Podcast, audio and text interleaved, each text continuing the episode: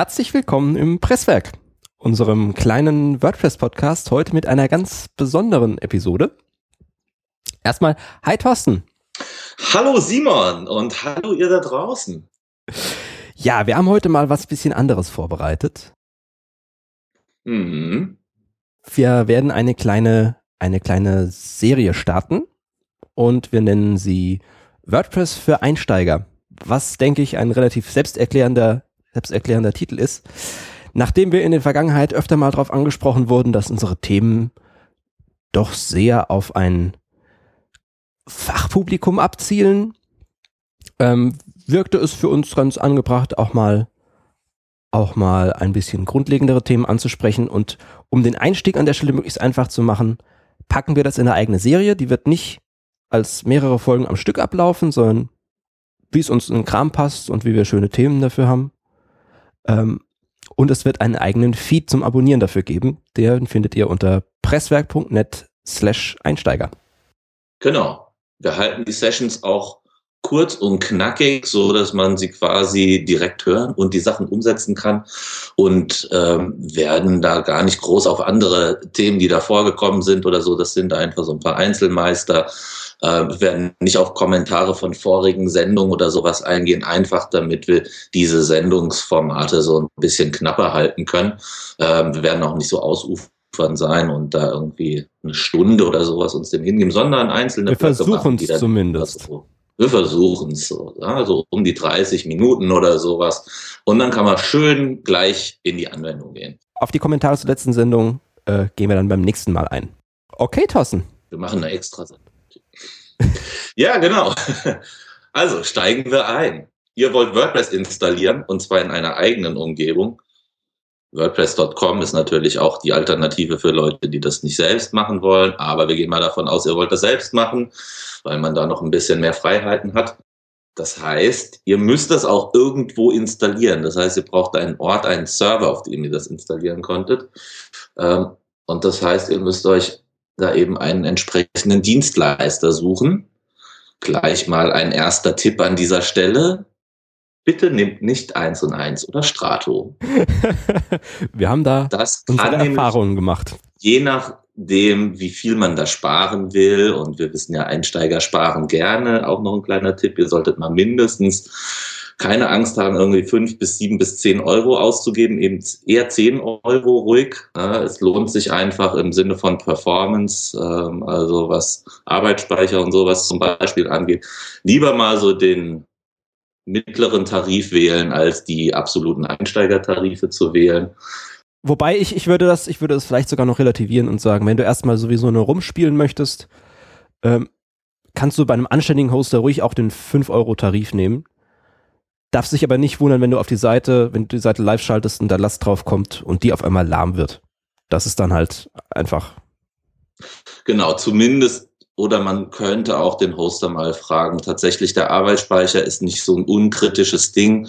Ähm, inzwischen gehe ich mal davon aus, dass bei den meisten Hostern äh, so 64 in den kleinen Tarifen MB äh, Arbeitsspeicher bestimmt drin ist. Das könnte aber auch schon, wenn man sich dann irgendwie so einer Plugin-Orgie hingibt, nachdem man die erfolgreich die Installation äh, geschafft hat, kann das dann auch schon gleich wieder das Ende der Fahnenstange sein. Ähm, ja, genau. Also wenn ihr nicht viel, also wenn ihr wirklich nur die Installation, äh, äh, die kleine WordPress-Installation und sonst nicht viel draufpacken wollt, dann geht auch ein kleiner Tarif, aber bitte bei einem gescheiten Hoster, also All Inkle Domain Factory, Xeon, äh, wie auch immer. Aber Strato, ich hatte es gerade wieder irgendwie gehabt die Woche, hat ein Kunde, hat sich bei Strato, ich weiß nicht was für einen Tarif, es hat sich irgendwas von günstig, hat er gesagt und da liefen dann zum Beispiel äh, keine Backup-Plugins. Ja, Backups sind auch überschätzt. Ist er. genau, wir machen ja Anfängerkram hier. äh, genau, also Hosting solltet ihr euch kaufen. Zwischen fünf bis zehn Euro müsst ihr da erstmal in die Hand nehmen. Ähm, und dann sucht ihr euch eine Domain aus, äh, einen Tarif aus und lasst euch das dann beim Hoster einrichten. Ähm, dann kommen wir zum zweiten Schritt eigentlich. Was ich an der Stelle noch einwerfen würde vielleicht wäre, ähm, wer sich den ganzen Käse sparen will und erstmal nur mit WordPress rumspielen, Da ist es unter Umständen durchaus ein, valider Weg, sich erstmal einen WordPress.com-Account zu klicken. Also gehostetes WordPress, das auch erstmal nichts kostet, wenn man einfach nur eine .com äh, Subdomain sich, sich da klickt.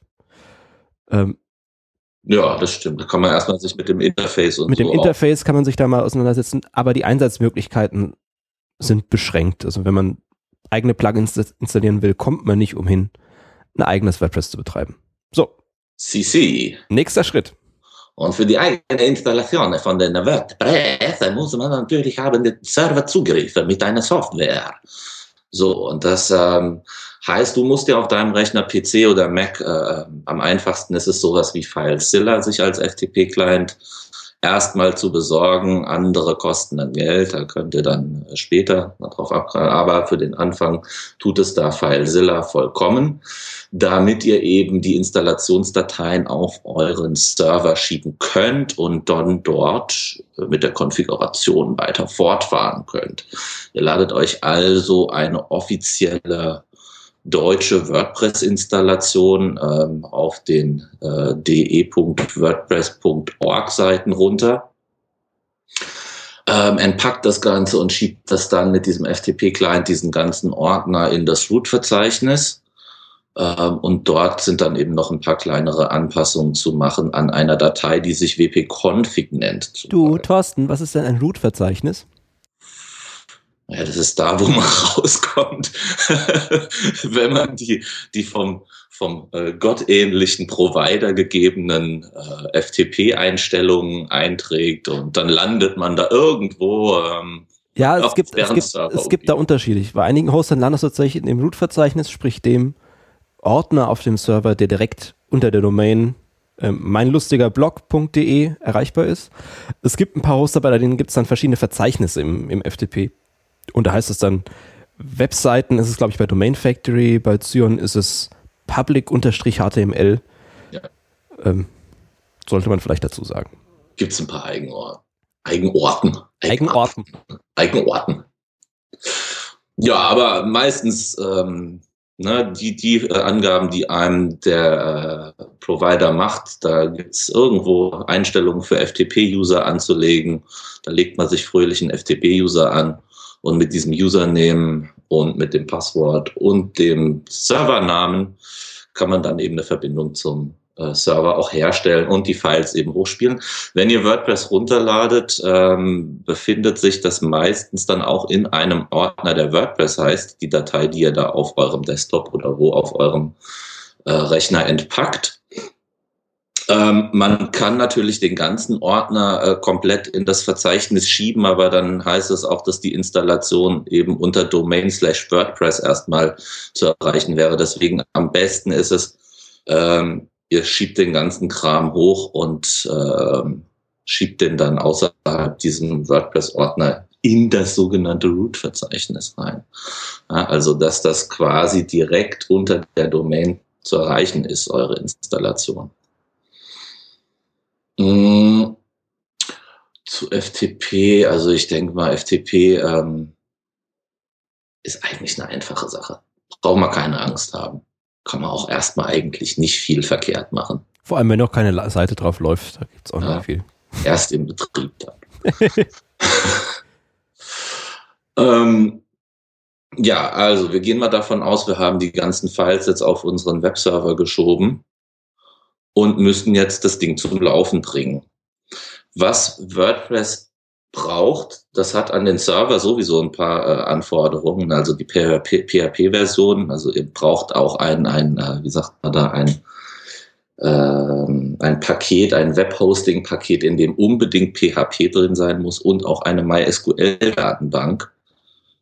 Denn es gibt auch Webhosting-Pakete, die eben diese dynamischen Komponenten nicht mit anbieten, aber die sind Grundvoraussetzung für WordPress. So, wir gehen mal davon da aus, dass das äh, vorhanden ist. Das heißt, PHP muss in Version 5.2.4 mindestens am Start sein. Das ist natürlich extrem oller Kram. Also äh, die Empfehlung ist natürlich PHP 5.6 beziehungsweise wenn der Hoster das schon anbietet, auch PHP 7. Bei PHP 7 muss man bei manchen exotischen Plugins vielleicht noch ein bisschen aufpassen, aber für den Standard wird das erstmal absolut hinhauen. Gut, nachdem wir uns um PHP gekümmert haben, kommen wir nun zum nächsten wesentlichen Teil. Wir müssen eine Datenbank anlegen. Auch das wird irgendwo im Backend eures Hosters passieren. Ähm, weil das ist wichtig natürlich, damit WordPress eine Datenbankverbindung hat und überhaupt irgendwas zum Laufen kommt. Ähm, wenn ihr eine Datenbank anlegt, bekommt ihr sowas wie Datenbankname, Datenbank-User, Datenbank-Passwort und Datenbank-Server rausgeschmissen. Das sind Sachen, ähm, die wir in eine ganz, ganz wichtige Datei auf dem Server schieben müssen oder reinschreiben müssen. Das ist die sogenannte wp-config.php. Die heißt, äh, wenn die mit der Installation ausgeliefert wird, erstmal wp-config-sample.php. Ähm, ihr schreibt einfach, ihr löscht einfach dieses Minus-Sample aus dem Dateinamen, damit die Datei einfach wp-config.php heißt. Ähm, oder ladet uns, ladet euch eine von unseren Starter-Dateien runter. Die sind in unseren Shownotes verlinkt, wie alle anderen Sachen, die wir hier erwähnen. Wundert euch nicht, die WP-Config, die sieht in ihrem normalen, von Haus aus gelieferten äh, Zustand ein bisschen äh, aufgepumpt aus. Es sind extrem viele Kommentare reingeschrieben. Ähm, wir haben eine Variante, wo äh, wirklich nur die notwendigen Sachen und alles ein bisschen komprimierter und übersichtlicher drin ist. Aber nichtsdestotrotz in, in, ähm, in der Config passieren jetzt natürlich alle Sachen, um das Ding zum Laufen zu bringen. Also als erstes tragt ihr eben ähm, die Datenbankverbindungen ein. Da, das ist alles schon vorausgefüllt. Ihr müsst im Grunde genommen nur noch die Platzhalter austauschen gegen die Informationen, die ihr bei eurem Hoster eben angezeigt bekommt, wenn ihr eine Datenbank anlegt. Ähm, und wenn ihr das getan habt und den Dateinamen umbenannt habt, dann seid ihr eigentlich good to go. Es gibt jetzt noch ein paar kleinere Details, die man in dieser Config noch anpassen kann. Also da ist zum Beispiel ein Datenbankpräfix äh, per Default eingetragen, der einfach WP Underscore heißt. Den kann man sich x-beliebig vor der Installation umbenennen, wenn man möchte und mit gewissen Tools auch danach nochmal, falls man das möchte. Äh, es wird häufiger mal empfohlen, das als Sicherheitsmaßnahme umzubenennen. Das ist absoluter Käse. Also für Sicherheit hat das überhaupt keinen Taug. Wann es aber sinnvoll ist, ist, wenn man mehrere WordPress-Instanzen betreiben möchte, aber nur eine Datenbank hat. Mhm. Das ist ja so eine künstliche Beschränkung, die Hoster einem ganz gerne auferlegen. Ähm, wenn man dann die eine Datenbank WP1 unterstrich nennt und die andere WP2 unterstrich, können beide Installationen in eine Datenbank schreiben, ohne sich dabei zu stören. Jo. Und dieser Präfix ist auch noch für andere Sachen wichtig. Das wäre jetzt aber nicht mehr Einsteigerlevel. Äh, das erzählen wir nochmal an anderer Stelle dann. Also jedenfalls, wenn ihr die Datenbankverbindung in eure wp-config ähm, eingetragen habt, die wp-config-Sample in wp-config PHP umbenannt habt ähm, und dann, sage ich mal, eure Domain ansteuert, ähm, dann müsste das eigentlich schon auflösen. Man kann auch einfach, man kann das Ganze auch machen in ohne den FTP-Zugang, weil WordPress das bei der Installation äh, einen inzwischen mit so einem Installer-Wizard quasi durch die Installation durchführt ähm, und einem dann eben in, äh, über den Browser abfragt, wie denn die Datenbankverbindungen aussehen. Das heißt, man kann sich entscheiden, das entweder auf dem äh, FTP-Weg zu machen oder über den Browser. Ich würde empfehlen, den FTP-Weg zu gehen, weil ihr da später äh, euch sowieso ein bisschen auskennen müsst und das äh, ganz gut ist, ähm, wenn man sich dann eben mit diesen Techniken vertraut macht. Ähm, was noch ganz gut wäre, es gibt eine Anweisung, die in die WP-Config unserer Ansicht nach äh, immer in der Basisversion auch schon reingehört. Das heißt, ihr müsst eine Zeile Code da reinschreiben. Also in, äh, wenn ihr, wenn ihr die, die WordPress beiliegende WP-Config benutzt, bei der, die wir in den Shownotes haben, ist das schon drin. Klar, da sind, die ist sowieso ein bisschen gepimpt, da stehen noch ein paar andere nützliche Sachen drin, aber wir haben es trotzdem reduziert gehalten erstmal. Also man kann in die WP-Config noch ganz viele Sachen reinschreiben, ähm, die dann Sachen verändern, zum Beispiel wenn man eine Multisite-Installation machen möchte und, und, und, und, und. Ähm, aber für den Anfang gibt's hier tatsächlich was Sicherheitsrelevantes reinzuschreiben. Und zwar bietet WordPress einen eigenen Editor an, mit dem man im Backend Textdateien ändern kann, also sprich Plugin-Dateien oder Theme-Dateien. Ähm, das ist nicht gut, das zu haben, weil du hast dann quasi über das äh, über über den Browser auch Zugriff äh, auf Dateien, die du theoretisch ändern könntest. Und das ist für böse Buben, äh, die deinen Login vielleicht gehackt haben, ähm, natürlich ein offenes Scheunentor, natürlich, dass man dann äh, noch viel mehr Schindluder betreiben kann. Deswegen gibt es die Zeile, äh, die heißt Disallow File Edit. Diese Zeile einfach kopieren und äh, reinführen, wenn ihr das mit einer eigenen wp-config macht und ansonsten mit unserer ist es eben schon drin. Ähm, und das war's dann eigentlich schon zur Konfiguration. Also die wp-config steht jetzt und die Seite müsste jetzt installiert werden können, weil Datenbank ist vorhanden. Die Installation kann jetzt ausgeführt werden, indem ihr dann äh, eure gewohnte, eure Domain oder in welchem Verzeichnis ihr das auf dem FTP ähm, installiert habt, wenn ihr die URL aufruft, dann geht's automatisch los. Dann werdet ihr durch so einen kleinen Installationsprozess geführt, wo man nochmal den Usernamen von sich und sein Passwort vergeben kann, auch sagen äh, kann, wie die ganze Seite heißen soll bevor ihr dann ins äh, Backend von WordPress äh, in die Admin-Ansicht kommt. So, soweit so gut erstmal. Dann geht's aber auch gleich noch ein bisschen weiter. Ähm, wir werden uns gleich mal äh, äh den Einstellungen zuwenden. Es ist eine gute Praxis, ähm, gleich die URL-Struktur anzupassen. Das sind die sogenannten Permalinks, die man unter dem Menüpunkt Einstellungen findet. Und dort sollte man die von dem Default eingestellten Wert ähm, auf ein, jetzt hilf mir noch mal kurz, äh, was heißt das immer, Post-Name oder was ist da der Slug? Ah. Ähm, das kommt darauf an, was du machen möchtest. Es gibt da eine ganze Menge Auswahlmöglichkeiten.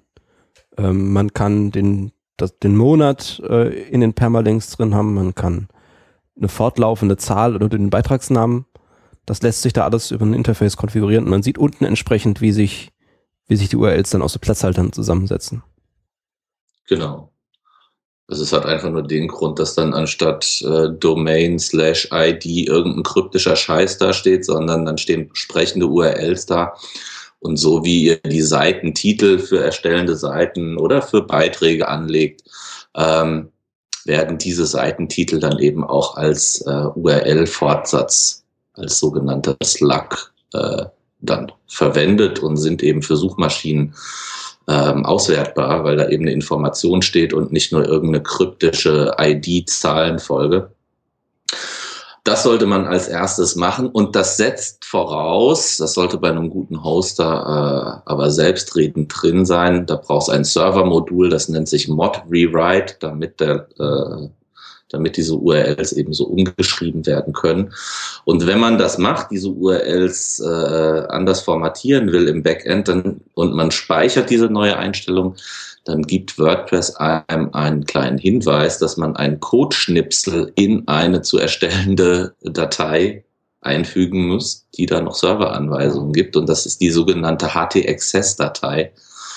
Mit der werden ähm, ja, Servereinstellungen aufgesetzt, manipuliert, festgelegt. Ähm, hat so ein paar Tricks, die Datei, weil ihr werdet die mit eurem FTP-Client, wenn ihr den nicht eingestellt habt, auf unsichtbare Dateien erkennen, werdet ihr die äh, erstmal in eurem Verzeichnis nicht sehen. Aber die meisten FTP-Clients haben irgendwo eine Option versteckt, wo man einstellen kann, dass man unsichtbare Dateien angezeigt bekommt. Die haben dann im Dateinamen einen Punkt vor ihrem Namen und werden dadurch unsichtbar.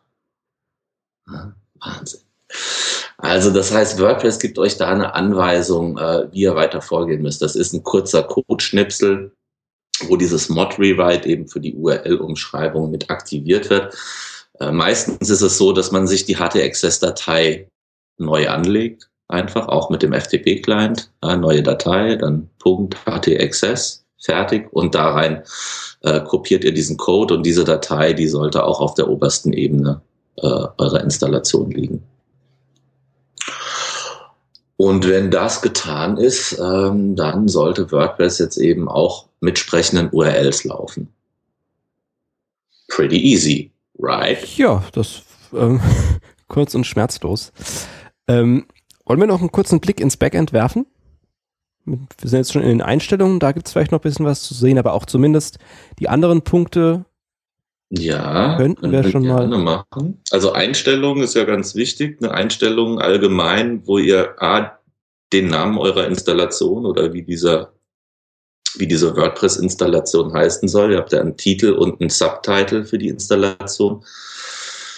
Das könnt ihr da festlegen. Ihr seht auch, äh, unter welcher URL das Frontend und das Backend erreichbar ist. Das ist auch nicht ganz unwesentlich. Ähm, da sollte man auch erstmal als Laie bitte nicht dran rumspielen, denn äh, sonst kann man sich irgendwie auch schön wieder wegschießen. Ja, da kann man sich ganz hervorragend den Ast absägen, auf dem man sitzt. Und dann fängt man wieder bei Null an.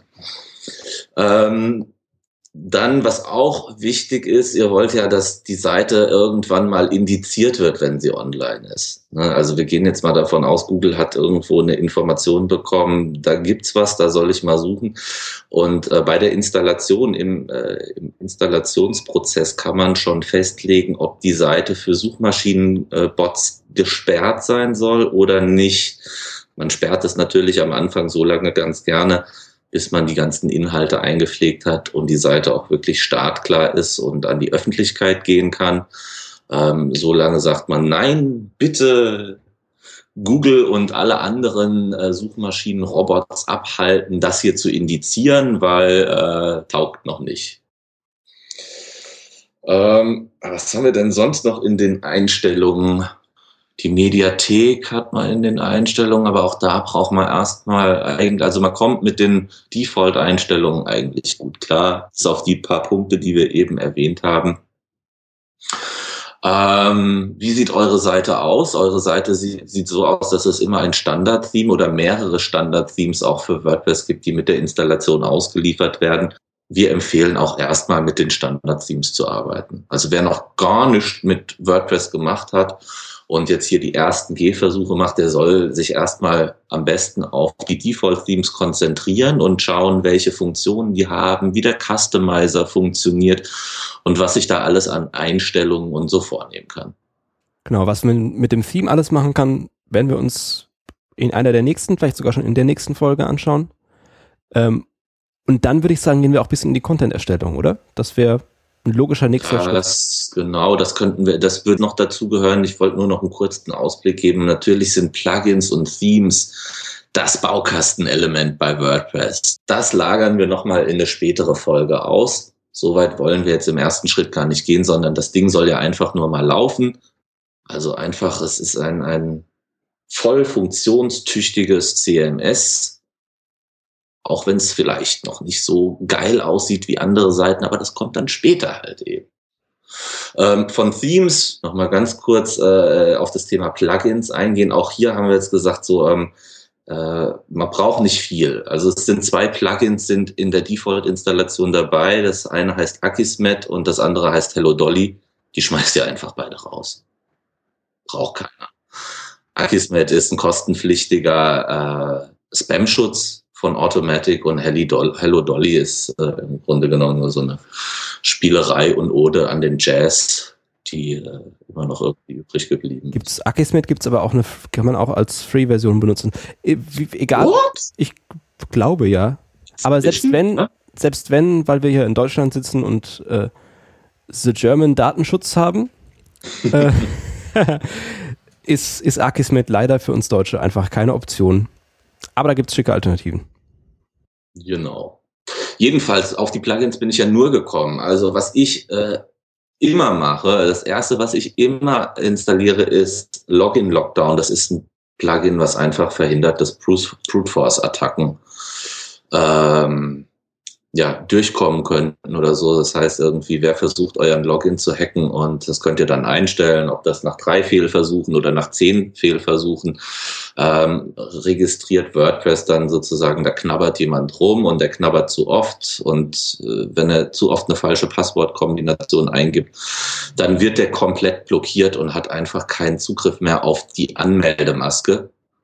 Aber das ist auf jeden Fall der Basic-Schutz, ähm, der heutzutage immer dabei sein sollte, denn ihr werdet feststellen, sobald eine Installation da draußen in den großen Weiten des Internets sich befindet, wird sie sehr wahrscheinlich auch angegriffen werden und sehr wahrscheinlich mit Brute Force Methoden. Dann wäre jetzt noch interessant zu sehen, wie installiert man eigentlich ein Plugin? Mhm.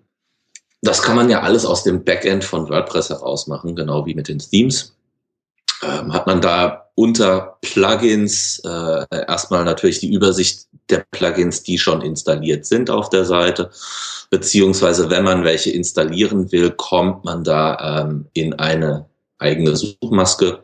Da gibt es ein paar Vorschläge auch von gern genutzten Plugins oder äh, ja, weit verbreiteten Plugins, die einem da empfohlen werden. Ansonsten benutzt man einfach das Suchfeld und kriegt dann da die Suchergebnisse. Ist jetzt vielleicht noch nicht irgendwie die allercoolste Nummer, aber ich glaube, Plugins machen wir dann nochmal separat dann. Mhm. Jo. Haben wir noch was vergessen? Weil ich glaube, das wäre jetzt irgendwie, um die Basisinstallation an den Start zu bekommen, dürften wir eigentlich jetzt schon mal so ziemlich alles abgehandelt haben. Also wir können ja noch mal ein schnelles Recap machen einfach. Erster Schritt, Hosting organisieren. Zweiter Schritt, FTP-Client organisieren. Dann dritter Schritt, Installationsdateien auf den FTP hochschmeißen und anpassen, also wp-config anpassen mit den Datenbankinformationen, die ihr auf eurem Hosting bekommen habt. Und dann seid ihr im Grunde genommen schon online. Yeah bisschen was anpassen, Default-Plugins rausschmeißen, Login, Lockdown installieren und dann seid ihr erstmal, sage ich mal, zu 95 Prozent fertig alles, was man dann noch anpassen kann und besser machen kann im Sinne von Sicherheit, Pipapo und so, werden wir nochmal in einer anderen Folge drauf eingehen. Ihr seid jetzt online. Herzlichen Glückwunsch. Ihr habt eine WordPress-Installation vollbracht. Das ist doch schon mal was. Ihr seid auf dem Weg, richtige Techmaster zu werden. ich fand das früher immer ein unheimliches Erfolgserlebnis, als es für einen noch nicht so was Triviales war und man sich da am Anfang mit rumgeschlagen hat und dann so eine HT-Access und eine WP-Config. Ja, als Nicht-Programmierer, der da nicht so ein Verständnis für hat, war das für mich immer unheimlich abenteuerlich, aber auch immer unheimlich toll, wenn das einfach geklappt hat, weil es einfach gar nicht so schwer ist. Ja. So, das war jetzt die 5 Minuten Installation.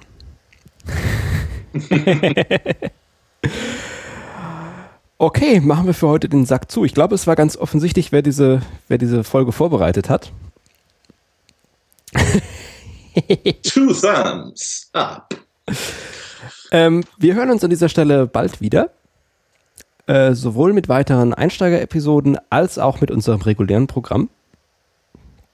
Ähm, bis dahin findet ihr unseren Podcast, wenn ihr noch nicht da seid, auf presswerk.net. Da freuen wir uns über Kommentare.